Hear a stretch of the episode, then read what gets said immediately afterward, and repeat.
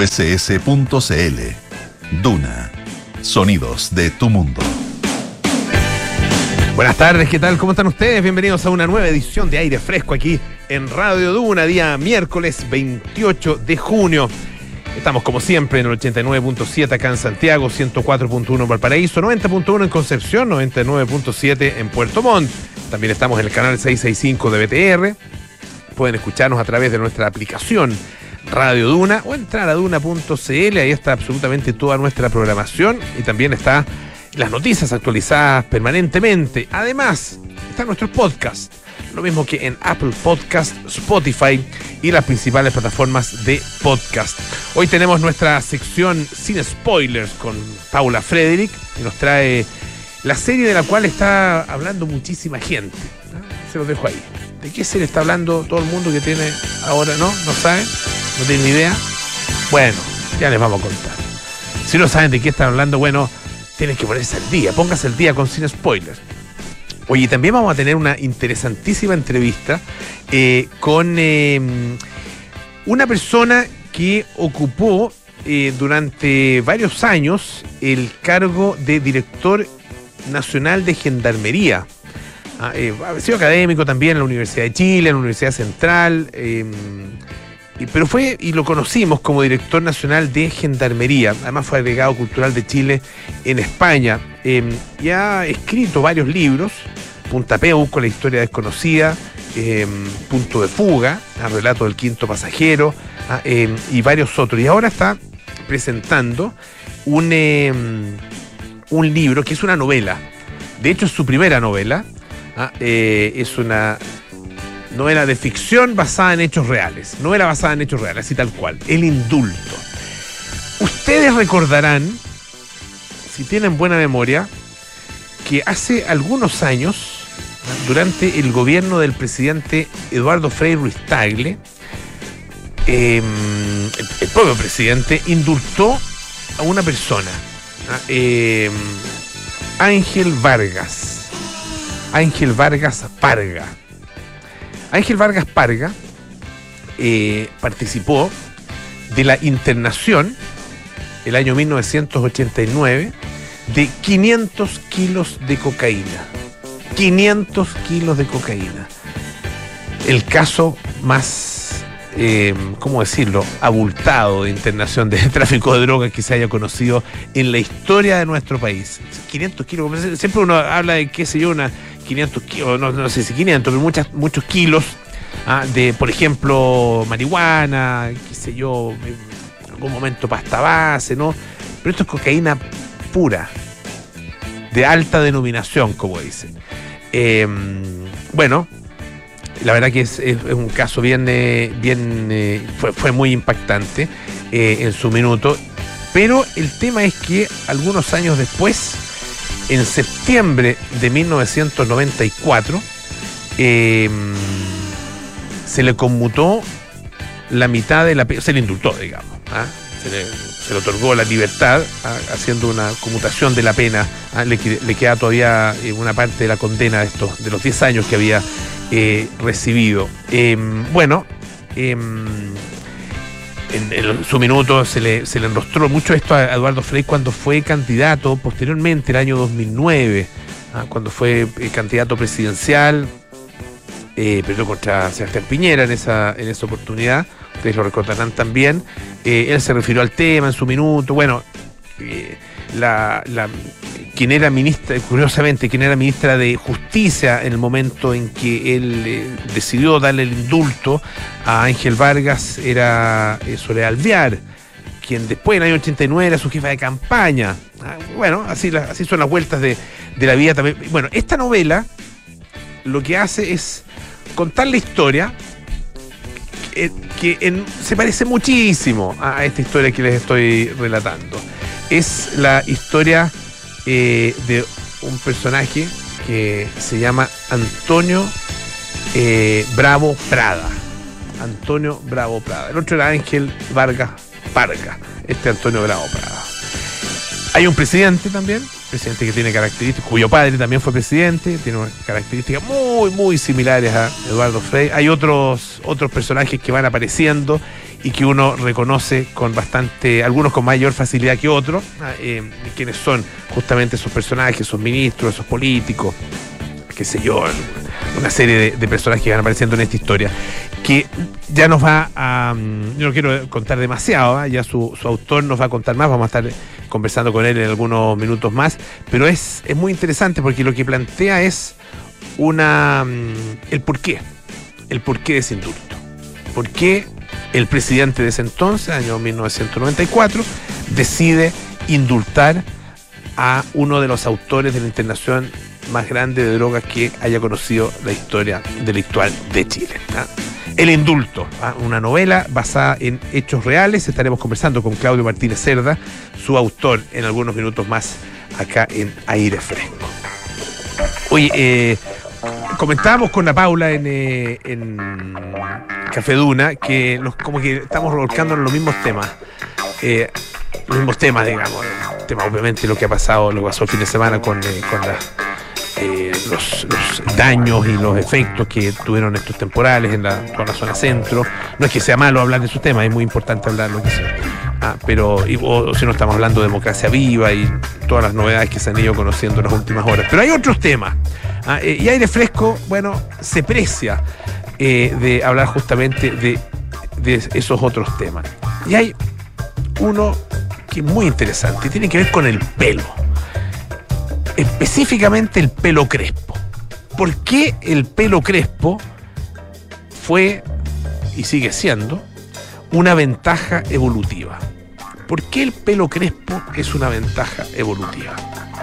Eh, es un artículo muy interesante que aparece en National Geographic, basado en eh, una investigación realizada por, eh, por algunos investigadores postdoctorales de la mm, en antropología biológica de la Universidad Estatal de Pensilvania. Eh, y se hicieron esa pregunta, ¿por qué? primero, ¿por qué pelo en la cabeza? ¿Por qué tenemos pelo en la cabeza? y más pelo que en el resto del cuerpo. Bueno, algunos que tienen pelo en todas partes, digamos, pero, pero eh, en general hay más pelo en la cabeza que en, otras partes del cuerpo, digamos.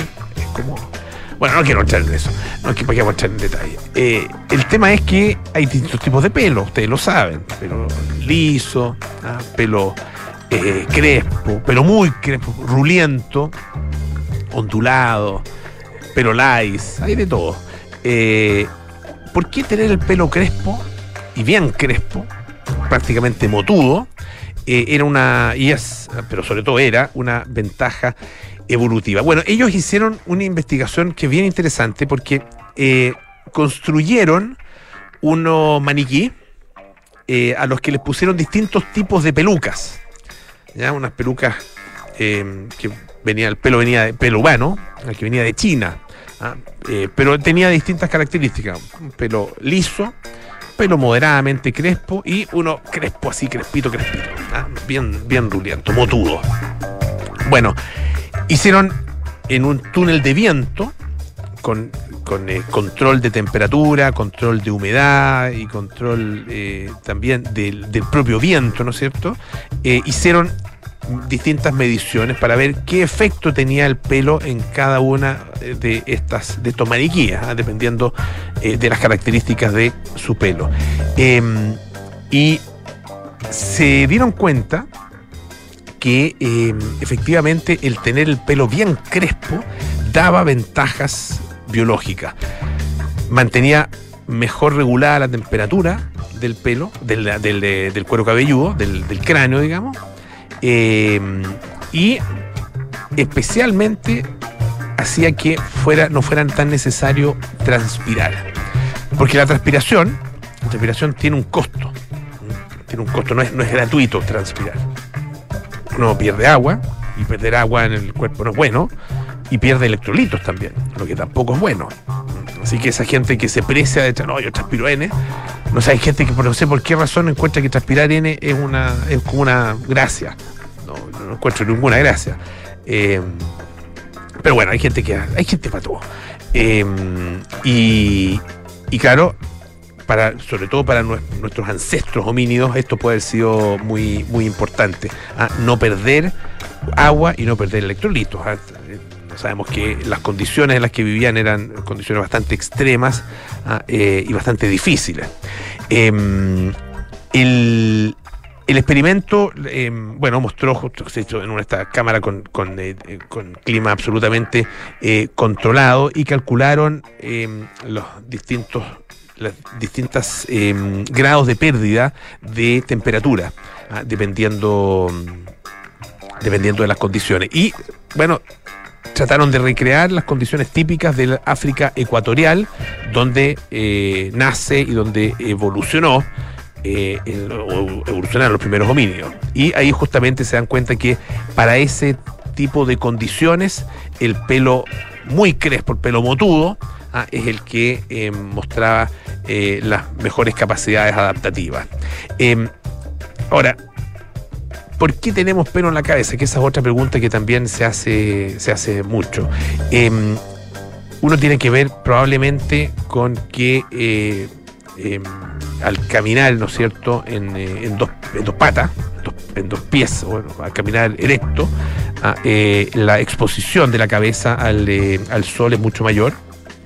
Ah, eh, y el pelo en la cabeza ayuda a regular justamente la temperatura del cuerpo eh, generando una barrera y, es bastante efectiva ah, como una, una barrera. Eh, y eso hace que por lo mismo el, el- sol ah, no, no- llegue a el cráneo de manera tan directa, no suba tanto la temperatura y esto, esta protección que genera el pelo eh, es una de las razones que habría permitido eh, también el crecimiento del propio cerebro, el crecimiento del cráneo y el crecimiento eh, evidentemente del cerebro, que es una de las características también que tenemos eh, los seres humanos. Eh, ahora, es bastante, de todas maneras, es bastante complejo el tema porque hay otras variables. ¿ah? Eh, ¿Qué pasa con el pelo claro? El pelo claro puede reflejar mejor ah, eh, el, eh, reflejar mejor el- el- la luz y la temperatura, el, calor, digamos. ¿ah? Eh, por lo tanto, debiera tener un efecto mayor en términos de la protección del cráneo. Ahí esos son, son elementos que eh, todavía eh, permanecen eh, sin respuesta, todo, sin respuesta por el momento, porque claro, eh, el pelo negro, el pelo muy oscuro y muy crespo es característico de, eh, las, de, las razas, ¿no es cierto?, Eh, que evolucionaron y que eh, salieron de África en, en su momento, pero esto fue cambiando en la medida en que los seres humanos fueron des- desperdigándose, digamos, por otras, por otras latitudes. Pero de todas maneras, de, de acuerdo con los científicos, es una, una temática ah, tremendamente interesante. Y muy provocativa. Dice, por ejemplo, Kurt Sten, ah, que es dermatólogo y que escribió un libro que se llama Pelo, una historia humana. Ah, em, y dice que, claro, hay que considerar otros elementos del pelo que tienen que ver, por ejemplo, con la densidad ah, em, y también la forma eh, que tiene el pelo. No, no, no, cualquier forma de pelo, digamos, que en nuestro cráneo da exactamente lo mismo.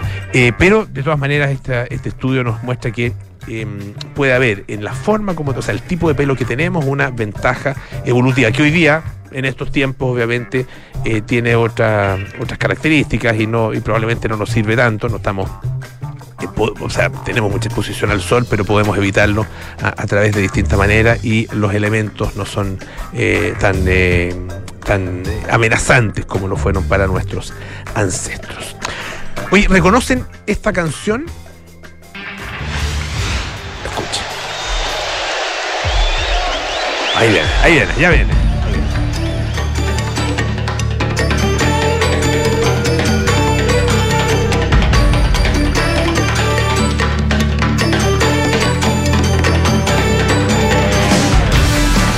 Bueno, sí, es eh, Billy Joel, ya va a empezar la ca- a, a cantar, ¿no es cierto? Billy Joel con We Didn't Start the Fire.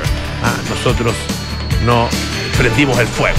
Ah, algo así es el, es el título. Si ustedes escuchan la letra, yo la verdad que nunca, para ser franco, nunca le había puesto atención. Eh, no sé, una mala costumbre no poner atención a, a las letras. Ahora tampoco es que uno entienda el 100%, pero lo que se entiende es que es una letra que menciona una serie de personajes, situaciones y acontecimientos ocurridos a lo largo de la historia eh, que le tocó de alguna manera vivir al propio, al propio eh, Billy Joel. Ah, eh, esta es una canción del año 1989 y empieza con Harry Truman, ah, el presidente al final de la, Segunda Guerra Mundial, ah, año 45. Y de ahí en adelante, Harry Truman, Doris Day, la China Roja, eh, eh, Joe DiMaggio, eh, Joe McCarthy, por ejemplo, Richard Nixon, Corea del Sur, Marilyn Monroe, qué sé yo. y ahí avanza, ¿no Joseph Stalin, em, Campanella, Rockefeller, Juan Perón, Toscanini, James Dean, Elvis Presley, Disneyland, bla, bla, bla. Y, así una serie de otros personajes, Charles de Gaulle, qué sé yo, los, niños de la talidomina entre otras, entre muchas otras cosas. Acontecimientos, decía acontecimientos, problemas en el canal de Suez. Bueno, ¿a qué voy? A que fíjense que la banda eh, Fallout Boy decidió actualizar esta, esta canción. Actualizarla. O sea, agregarle acontecimientos a, partir, porque Billy Joel nació en el año 49, ah, por, eso comienza con Harry Truman, ¿no es cierto? Y el, el año 89, o sea, fueron 40 años ah, eh, que pasaron ahí. Y son 118 acontecimientos políticos, culturales, científicos, eh, a través de bueno, la mención de los nombres, etc. Em, fíjense que Hoy día se publicó una versión actualizada de la canción y se sustituye la letra original para abarcar acontecimientos más recientes de los últimos 30 años. Ah, eh, dice Fallout Boy en Twitter que eh, pensaba mucho en esta canción cuando era más joven, todas esas personas y acontecimientos importantes, algunos que desaparecieron para siempre, o sea, que desaparecieron en las arenas del tiempo, otros que cambiaron el mundo para siempre. Han pasado tantas cosas en los últimos 34 años que pensamos que sería divertido hacer una actualización. Bueno, esta banda entonces mantuvo el estribillo. Ah, we didn't start the fire, nosotros no, sentimos el fuego, no, no lo sentimos, pero intentamos combatirlo. Ah, em, y, pero todo el resto fue cambiado. Eh, en vez de, qué sé yo, hablar de Harry Truman o de Richard Nixon, hablan de Barack Obama. Ah, eh, en vez de Marilyn Monroe, hablan de Taylor Swift, Kanye West, Tiger Woods y otra serie de personajes. Eh, obviamente que esto ha generado bastantes reacciones en el público. Hay algunos que lo han, eh, lo han eh, alabado, lo han elogiado, diciendo que es absolutamente brillante lo que hicieron con la canción. Y otros que han dicho, la verdad es que le hacen un flaco favor a una canción que en su versión original era absolutamente genial, ah, porque, claro, no solo el orden eh, se enumeraban los, todos estos hechos y personajes en orden cronológico, sino que además con una rima ah, eh, tremenda. Y claro, una, además una muy buena, de hacer una muy buena forma, digo, de hacer un buen recuento de la vida de Billy Joel. En este momento dice, mm, o esta versión, mm, menos original que la anterior. Pues no vamos a escuchar esta canción, vamos a escuchar otra. ¿Sí? Bueno, ya lo escuchamos prácticamente entera, ¿sí? Escuchemos a Eric Clapton con I shot the sheriff. I shot the sheriff, but I did not shoot the.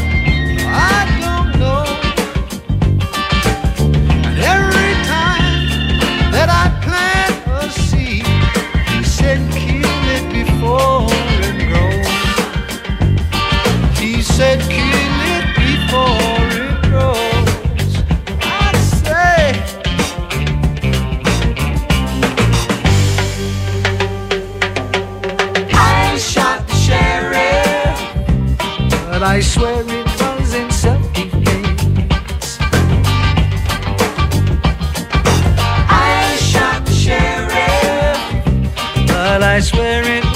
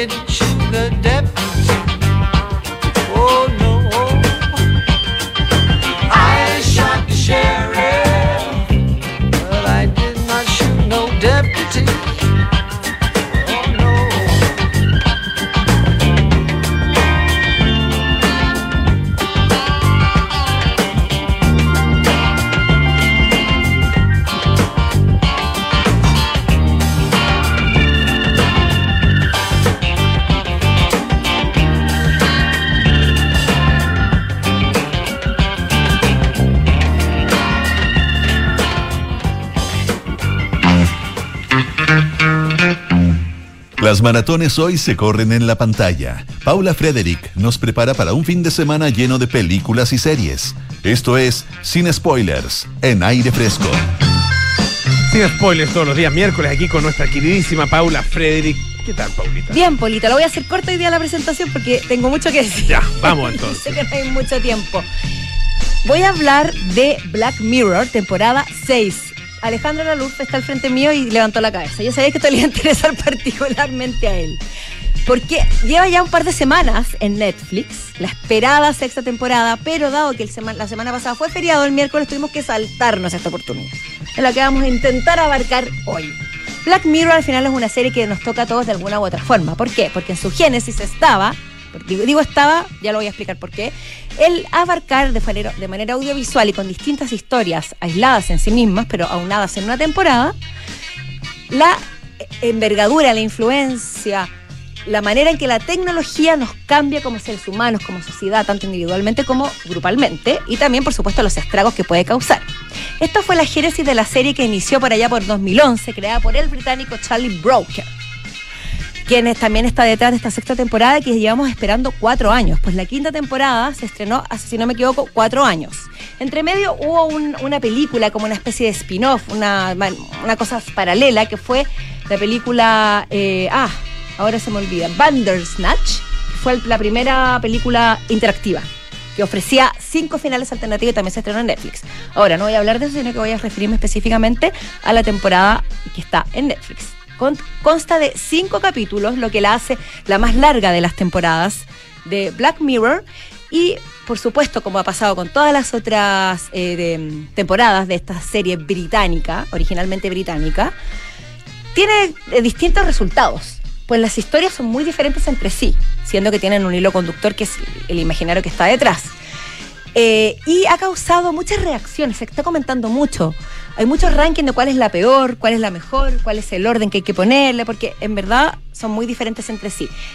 Los, los capítulos se los voy a mencionar porque no alcanzo a ahondar en todos, por supuesto. Son John is Awful, que es el primero, Locke Henry, Beyond the Sea, Macy Day y Demon 69, 79 eh, o Demon 79. Antes de comentarles los que yo creo que son más interesantes, Creo que la diferencia de esta temporada con las anteriores es básicamente el siguiente postulado. Uno, el infierno son los otros, no la tecnología. En esta serie, Charlie Brown se da el lujo de alejarse de su génesis y no habla sobre la tecnología, sino que más sobre los vicios humanos. A veces en un par de capítulos, especialmente en el primero, que Johnny's Offer se refiere específicamente a la tecnología, pero no es el tema central. ¿Y por qué, Polo Ramírez? ¿Sabes por qué? Porque en el momento en que la serie se creó, la tecnología era una era ciencia ficción. Lo que hacía era crear escenarios posibles que aún no habían llegado a nuestra realidad, pero que podían eventualmente existir. Como, eh, no sé, chips que se instalan en el cerebro para que tus recuerdos queden grabados, calificar a las personas de poniendo puntaje a través de una computadora portátil, cosas que en ese minuto eran inimaginables. Por ende, era todo un devenir pero ahora ya nada nos es muy difícil hablar de un futuro tecnológico cuando tenemos la inteligencia artificial y todos sus derivados. Por ende, ya está acá. Por ende, no habla sobre el futuro, sino sobre el presente. El futuro es hoy. El futuro es hoy. Hay muchos que se dividen entre los, entre cuál es el mejor capítulo. Algunos dicen que el más logrado es Johnny's Awful o John es Terrible, donde, donde actúa Salma Hayek. ¿De qué se trata brevemente? Se trata de una ejecutiva de tecnología protagonizada por la actriz Annie Murphy, que vive una vida bastante común, tiene un novio, tiene un examante, tiene problemas en el trabajo y un día la despiden del trabajo, ella se, indigna, en fin, vive un día muy difícil de su vida cotidiana, entonces decide relajarse con su pareja, prende la plataforma favorita, que es eh, Streamberry, que es una S roja que hace el mismo tutún de Netflix. O sea, es un auto, una auto referencia, una auto alusión, y se da cuenta que hay una serie que habla sobre ella. Ah. Se llama Johnny's Awful y es una serie sobre su vida, pero no sobre su vida pasada, sino que va actualizando todo lo que ella va haciendo en la pantalla y está protagonizada por Salma Hayek. No les voy a contar más, porque la idea es que la vean, pero yo siento que está bastante bien lograda más que eso, es para los nostálgicos de Black Mirror, los que esperan que, que la serie sea similar a, las anteriores porque es el más tecnológico. Habla sobre temas como aceptar las, eh, los acuerdos y condiciones términos y condiciones. Cuando uno le aparece, acepta los términos y condiciones al abrir una página web, al usar el celular y uno dice, eh, no, lo voy a leer. Obvio que la acepto. Obvio, claro. Si no, no puede usar entre esas cláusulas puede haber algo muy peligroso. Eso es lo que te plantea. Y otra de las bien logradas también es Locke Henry, que es el segundo capítulo, que se trata de dos jóvenes que van a filmar un documental a Escocia. Yo te he comentado hoy día, un paraje maravilloso en el norte de Escocia estos, estos acantilados al lado del mar, a un pueblito muy vacío, que parece abandonado, donde él vivía, el joven que es inglés y ella, su pareja, es norteamericana. Y mientras están buscando una historia que ya la tenían seleccionada por otro lado, se, eh, deciden cambiar el rumbo porque descubren que hay una historia muy macabra en este pueblo. Se trata de un asesinato que se había cometido varios años atrás, donde habrían muerto muchas personas, torturas, abusos, etcétera. Y ellos deciden hacer el documental sobre este tema que involucraba directamente a uno de los que lo hace. Pero el tema es que empiezan a indagar a través de VHS, o sea, introduce la tecnología del pasado, hablando en el presente, y descubren que la situación es mucho más escabrosa que lo que ellos creen y que, bueno, les voy a contar. Entonces empiezan a enredar en un túnel de, muy complejo para los protagonistas. ¿Qué es lo interesante?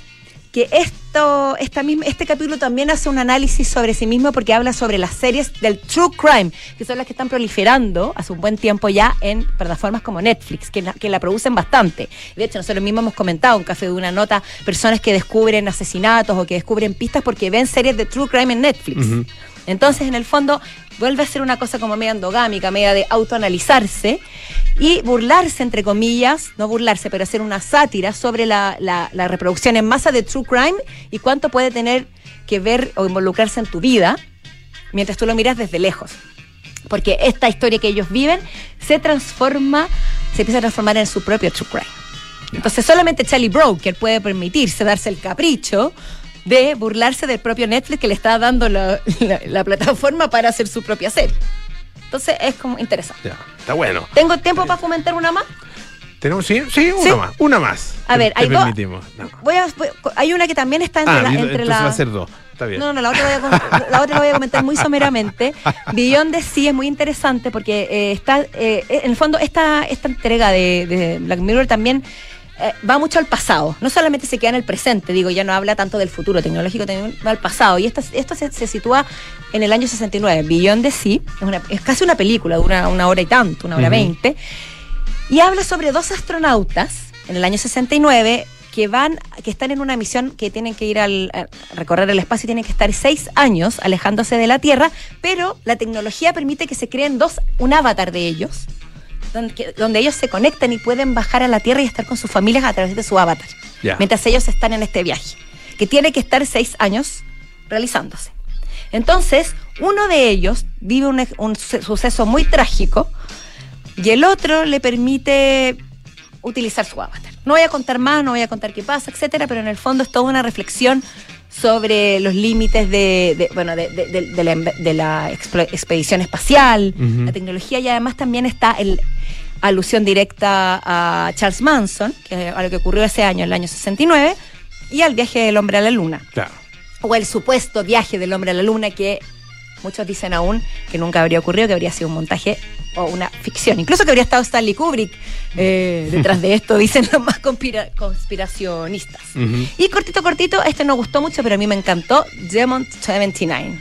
Una película, directamente una película de terror de los años 70, con filtro, con música, con estética, que habla, que involucra la Guerra Fría y la relación entre una mujer india que es discriminada en su pueblo, en Inglaterra, por la sociedad, y un demonio que quiere, que le, le, dice, para que tú salves el mundo y evites una explosión nuclear, tienes que matar a tres personas en tres días.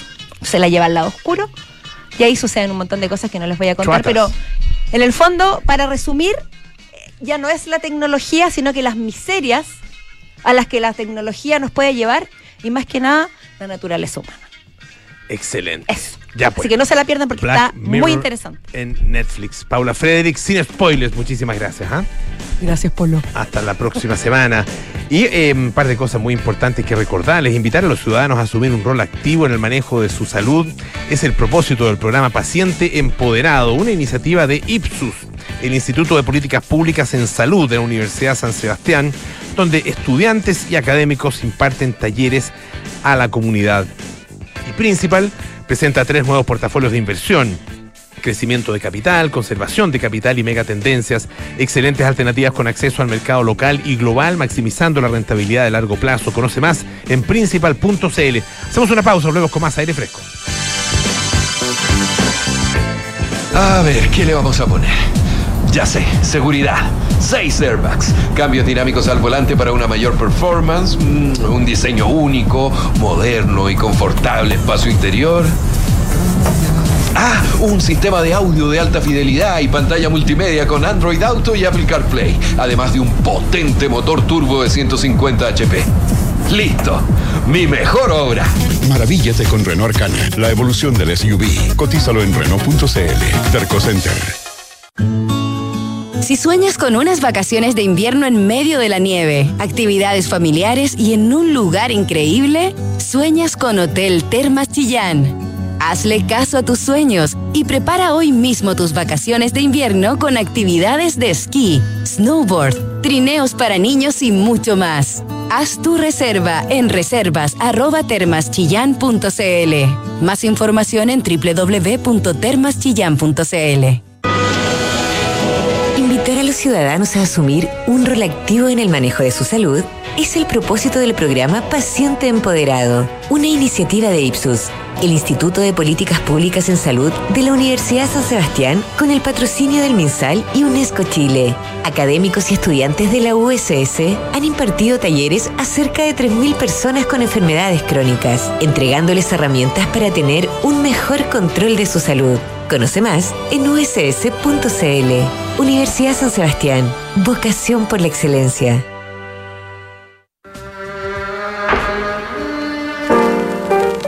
Los integrantes del dúo Tears for Fears convirtieron su traumática infancia en una inspiración para grabar su primer álbum.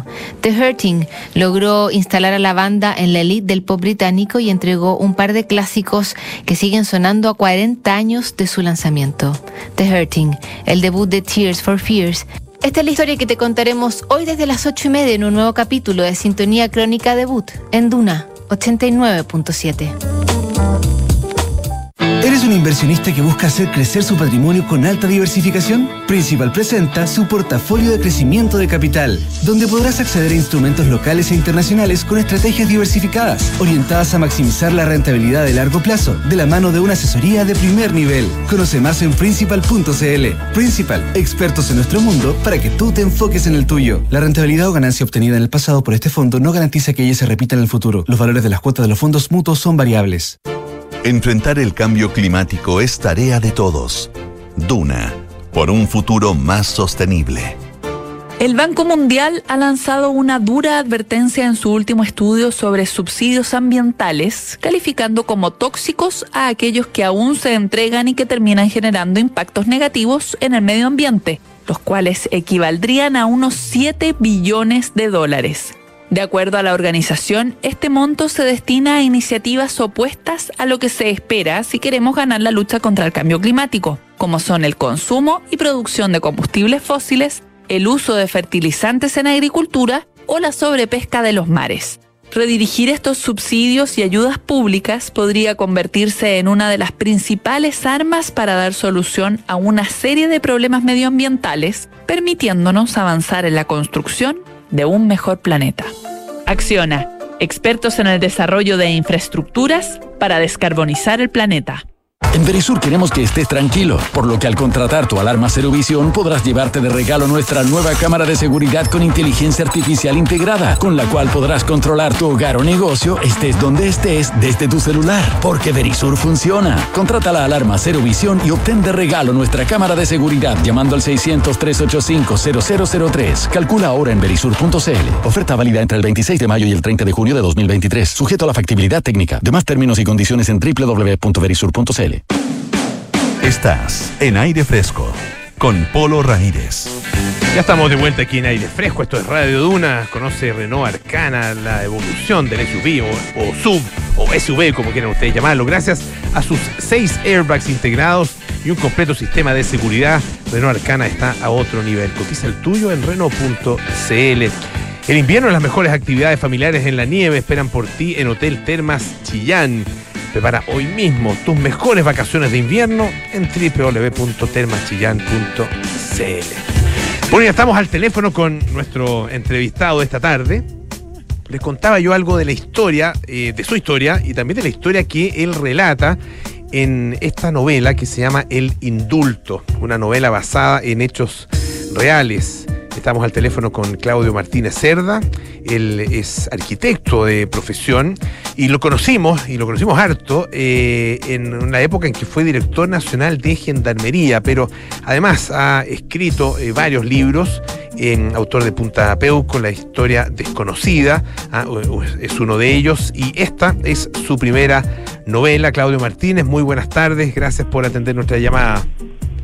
Buenas tardes, Polo, con mucho hace mucho tiempo que no conversamos. Sí, pues, harto, tiempo, desde, bueno, desde, desde em, tu trabajo, ¿no es cierto?, como director de Gendarmería, a lo que da cuenta que venimos dando vuelta por acá hace harto rato. Eh, y hablemos de, este libro. Yo contaba algo acerca de un poco de la, de la historia detrás ah, de, esta, de esta novela, em, que es la la historia y ahí, ahí donde está la referencia, ¿no es cierto?, de Ángel Vargas Parga, a quien eh, participó de la internación de 500 kilos de cocaína eh, a nuestro país. Yo recuerdo perfectamente cuando se conoció esa noticia del impacto que produjo, ah, porque la verdad es que era algo absolutamente insólito y todavía ah, permanece como, yo creo que como un récord, ah, eh, por lo menos en el intento, no sabemos si, o sea, el intento descubierto, no sabemos si en algún otro minuto se ha logrado eh, internar esa cantidad, internar y reexportar esa cantidad, pero cuéntanos acerca de este libro. ¿Por qué, por qué te interesó esta historia eh, y cuál es eh, tu relación eh, directa con ella? Bueno, hay que distinguir un poco aquí de los hechos reales, sobre los cuales está basada la novela, y luego la ficción, porque la novela es una ficción en el cual yo de alguna manera hago conversar a personajes muy similares a los personajes reales, pero es una ficción porque cuando ocurre este hecho, que fue tal como tú lo recuerdas, impactante. Estamos hablando de 30 años atrás, que en la cual eh, se intenta internar 500 kilos de cocaína en Chile para ser reenviado a Estados Unidos. O sea, hay que ponerse en, los tiempos. Mm. Hoy día sería impactante. Imaginemos esos años cuando pensábamos que el narcotráfico era algo que estaba un poco ajeno a nuestra a nuestra vida cotidiana. De modo que, pero yo, eh, como el director de Gendarmería, me entero por la prensa de esto y fui y fui eh, atando algunos caos y construí esta ficción, porque es una ficción realmente, sobre un supuesto que eventualmente pudo haber ocurrido de esa manera. Pero entonces aquí hay dos elementos. Uno, eh, como un, el personaje principal de la novela, que, que es un ingeniero, que es capturado por, una, por el cartel de Medellín y lo reclutan para hacer un instrumento para internar cierto esta droga en Estados Unidos a través de Chile y lo, y lo otro es cómo se va construyendo una trama y una serie de, articulando una serie de acciones para conseguir el indulto, que es un indulto que otorga el presidente finalmente. Entonces, el, en sí, eh, y eso lo podemos ver hace poco con el tema de los indultos reales que hubo acá en Chile a comienzos de año, en sí construye un escenario eh, muy notable, diría yo, desde punto de vista de los hechos mismos, pero también eh, nos deja alguna enseñanza, creo yo, y eso es lo que yo he tratado de reflejar en esta novela, que como una persona común y corriente, con formación como la nuestra eventualmente, se ve involucrado y arrastrado a una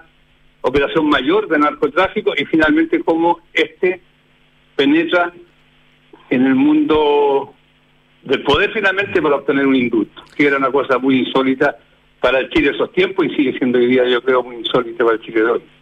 Claro, eh, hay una, una de las cosas interesantes cómo eh, se mezcla esta, se mezclan estas dos grandes tramas, la trama eh, policial judicial por un lado y la trama política ah, por otro lado y muestra una, una forma de funcionamiento del poder y del sistema político que es, que es bueno, muy, muy interesante y muy, y muy propia, muy característica además de esos años. Estamos hablando en los años 90, año 94 aproximadamente, cuando esto, cuando se produce el, indulto y cuando eh, buena parte de la trama del libro, ¿no es cierto?, también se, se desenvuelve. Eh, así es, o sea, el Estado eh, tiene una serie de estructuras formales que deja espacios para que se produzca un indulto, un narcotraficante de plana mayor, porque más allá que el ingeniero, que el personaje de la novela, eh, eh, eh, se arrastrado por un compañero que luego lo involucra con el cartel de Medellín, pero finalmente es el Estado que tiene, deja algunos entresijos que permite que un delito de esa magnitud quede en alguna medida en la impunidad. Eh, y eso eh, hoy día también es posible que eso ocurra, finalmente. O sea, no es, no es una cosa que ese día se cerró un capítulo, eh, las estructuras formales por las cuales se, se envuelven este proceso que se llama indulto presidencial siguen existiendo y cada vez que se produce cada vez que se produce un, un nuevo indulto genera genera siempre cuando se trata de personajes relevantes en el mundo del delito una controversia enorme eso hemos sido testigos hace poco y en esos años así fue también eh, en la realidad.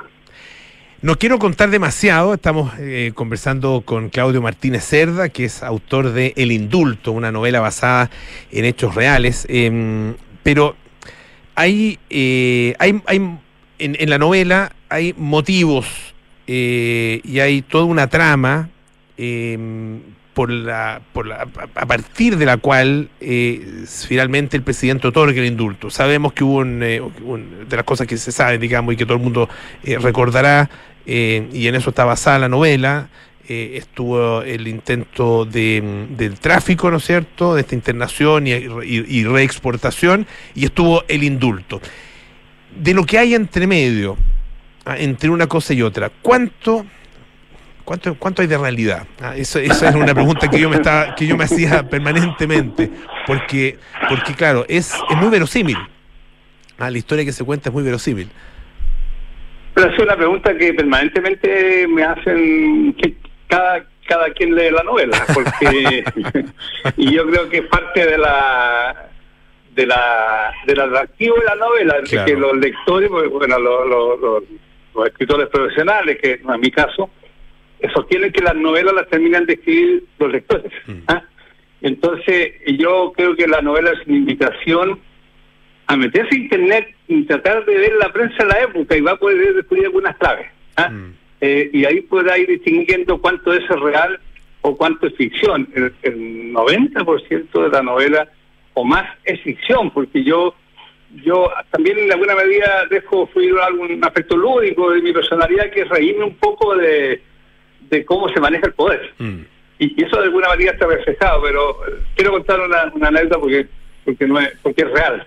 Resulta que me escribió en la novela hay un episodio en el cual hay un carabinero, policía, es el que detecta y descubre esta internación, que llega a, a, a, ¿cómo se llama?, a establecer que sí, que en un container en Arica hay, hay algo raro. Bueno, ese, ese carabinero existe, y se comunicó con la editorial y le preguntó mi, mis datos para poder comunicarse conmigo y escribe que está muy agradecido que él es Briones, un personaje de la novela, él se identifica con un personaje. Yeah. Él es Briones y, le, y, y, se entretuvo muchísimo y está muy agradecido porque, claro, la novela a él, a él lo deja bien parado. Sí, claro, es un, es, un, un, héroe, es un héroe, además, un héroe claro, entonces, con, una, con una perspicacia tremenda. Sí. Pero Briones me, me escribió. Yeah. Eh, me escribió Briones y yo, yo sé su nombre real. Entonces, ese ejercicio creo que hace atractivo eh, a los lectores ir descubriendo cuánto es realidad, cuánto es ficción. Pero lo que sí yo puedo asegurar, yo hago conversar de personajes muy verosímiles, que la gente los fue identificando, pero las conversaciones, las reflexiones, la decisión del presidente, eso es enteramente ficción, porque yo no fui testigo de nada de ello. O sea, yo fui un espectador privilegiado porque estaba en primera línea, pero fui un espectador. Y, claro, y... Es que, eh, eh, lo que pasa, perdón, perdón, Claudio, claro, es que es que eso, eso uno lo tiene en la cabeza cuando lee la novela también. Uno, uno va a pensar, uno piensa, eh, a ver, pero él, el autor de este libro, en ese minuto era eh, director de gendarmería. ¿Ah? Por lo tanto, tiene que haber tenido acceso a mucho de a mucha información y un conocimiento directo además de los personajes. ¿ah? ¿Cuánto, ¿Cuánto te ayudó eso eh, para hacer efectivamente no solo la, la, novela verosímil, sino que además esta descripción, que mucha de los personajes eh, también eh, tan, tan acabada como es? Bueno, yo conviví con los personajes reales en esa época. Claro. Y, y sin eh, y me da un poco una sorpresa, porque yo, por ejemplo, pongo en voz del presidente algunas reflexiones que esta novela la empecé a escribir hace 30 años más o menos, ¿ah? Ah, porque ya. Claro, hay una explicación aquí. Cuando esto ocurre, yo me entero por la prensa. La prensa hizo una buena investigación en la época. Eh, eh, la, la prensa empezó a develar cosas bien- totalmente desconocidas, como es el plan, más o menos el plan grueso que hacen para poder sacar a esta persona de la cárcel. Eso lo detectó la prensa cuando detectan que el principal narcotraficante chileno ha trasladado de una cárcel a otra para hacer conducta, que es una expresión que usan carcelaria. Claro. Y entonces fui construyendo en esos años eh, y, fue lo que hice fue lo siguiente. eh, como director de gendarmería eh, me vi involucrado de una manera porque esto se supo a raíz de una fuga. Y entonces de alguna manera eso me involucró y, algunos trataron de involucrarme más allá de lo que yo realmente tenía que ver con el tema. Y, y entonces escribí alrededor de 120 páginas, escribí como un cuento largo en esos años. Y de alguna manera ese ese original sobrevivió los años, lo fui pasando, piensa que en esos años no había no había nube, no había a pesar a, a propósito de la conversación anterior que ustedes tenían en, en- en el estudio, Ujú. eh, existían unos disquetes, había que pasarlo a no existían ni los pendrive, entonces era, era pero de alguna manera me la arreglé para que eso pasara de computador en computador y lo mantuve el archivo. Y ya, muy, allá en alrededor del 2010, me decidí, dije voy a reescribir esto, bueno, y ahí volví a investigar, pero ya tenía ese, ese dato duro que me invitó, de otro modo, la memoria. Por eso, eso puede explicar eh, lo, la, la asociación bastante real con los personajes, porque eso lo escribí cuando los personajes estaban muy activos. Por lo tanto, fue una alta memoria formidable. Ahora, eh, la prensa me ayudó muchísimo. La prensa en ese momento fue la que fue develando la verdad de esto y, y, y, y dio algunas pistas que están en la novela como una tesis. O sea, lo que está en la novela es una suerte de tesis de lo que podría haber ocurrido o cómo ocurrió algo que finalmente nunca hay una explicación muy clara por qué se produjo este hecho. O sea, nunca esa explicación nunca se supo y nunca se va a saber realmente. Entonces yo fabrico una tesis tomando con fundamento dos elementos. Uno, la información de la prensa de la época y segundo, mi propia vivencia como espectador privilegiado de lo que pasó. Estamos conversando con Claudio Martínez, eh, eh, autor de El Indulto, una novela basada en hechos reales que cuenta la historia de eh, un ingeniero que se ve involucrado en una red de narcotráfico y que participa de la internación a nuestro país de 500 kilos de cocaína, cocaína de alta pureza además, ah, el, eh, el tráfico de drogas más grande y más valioso probablemente eh, que se haya conocido acá en, eh, en Chile y que posteriormente, unos años después, fue indultado. El, el- el- obviamente hay interés en el, en el personaje y hay mucho mucho interés en, en- puesto también en, en la figura del presidente en la figura de la ministra, pero particularmente en la figura del presidente, sobre todo hacia la, hacia la parte eh, final del, eh, del libro. Eh, y la descripción del presidente de la época es, eh, es- muy, a ver, es muy elocuente y, muy, muy, muy precisa ah, en, términos del, bueno, del conocimiento que uno puede tener en- en- básicamente como, como figura pública, ¿no es cierto? Eh, y mi sensación es que sumando y restando no queda mal parado. Ah, ¿Cuál, cuál es un poco tu, tu visión sobre, sobre esa figura? Bueno, el, el- el- el presidente de la novela, eh, eh, el presidente de la novela, la descripción del presidente eh, eh, es, es- es muy formal en todo caso. Eh, Los diálogos y la, y la, la reflexión de él es absoluta. Yo no, no puedo haber sabido lo que ocurrió, que pasó por la cabeza del presidente. Claro. Pero eh, el presidente, y yo también creo que también la ministra, que el otro personaje, no queda mal parado porque porque ellos actúan siempre de buena fe, de buena fe. El, los que construyen la, el, escenario para que esto se produzca no, no es el presidente ni la ministra. Eh, hay otros personajes que, son los que van construyendo y van articulando para finalmente, de alguna manera, generar las condiciones para que se tenga un indulto que, que mirado con la perspectiva del tiempo, sigue siendo poco explicable. ¿ya? Entonces, yo me, me, me gusta tu apreciación de decir que muy parado presidente porque era una preocupación. pero al final, naturalmente, que el final, final de la novela es una ficción absoluta. Yo imagino, sí, imagino, porque alguna medida también lo viví, en que de repente estas grandes decisiones están eh, orientadas, alimentadas y estimuladas por el entorno inmediato de uno. Eso, eso ocurre, porque finalmente cuando, cuando se está en el poder y se toman decisiones está muy solo y, el, y la con quién consulta estos personajes que están en el poder, al mismo poder en alguna medida, a veces el, el entorno más cercano que es la familia, que es la familia. Eso, eso es muy humano y, y eso explica a veces las decisiones de los presidentes en general, cuando se toman decisiones que de repente aparecen un poquito desconcertantes, pero es que el presidente es un personaje que está siempre solo. ¿ah? Y, y, y, la novela un poco para allá orienta el, el final. No, no, creo que sea el final, pero por ahí va. Una novela eh, que cuenta que, que eh, la, eh, bueno, es una ficción sobre cosas que perfectamente po podrían haber pasado eh, de esa manera y que al mismo tiempo nos demuestra eh, que nuestra historia, nuestra historia reciente, es una historia bastante de novela. A Claudio Martínez, autor de El Indulto, muchísimas gracias por estar esta tarde acá Mira, en eh, si me permite ¿Sí? una breve yo creo que aquí dos, sí, hay dos aprendizajes. Uno, que nadie está exento de de repente entrar en un callejón sin salida, que es lo que le ocurre a este ingeniero. Y segundo, es que en esos años se produce una internación de 500 kilos de cocaína, esto significó en un banco norteamericano no hay una ¿verdad? Y no nos dimos mucho, muy muy cuenta de lo que estaba en, en cierne y hoy día estamos pagando las consecuencias, o sea, estamos hablando de 30 años atrás. ¿ah? Y hoy día estamos agobiados el tema del narcotráfico, bueno, pues ahí están las raíces de esto que a lo mejor no encendimos la, la alarma oportunamente y estamos viendo lo que estamos viendo. Es un poco mi reflexión sobre el tema. Claudio Martínez, muchísimas gracias. ¿eh? Un abrazo no, grande. Gracias a ti,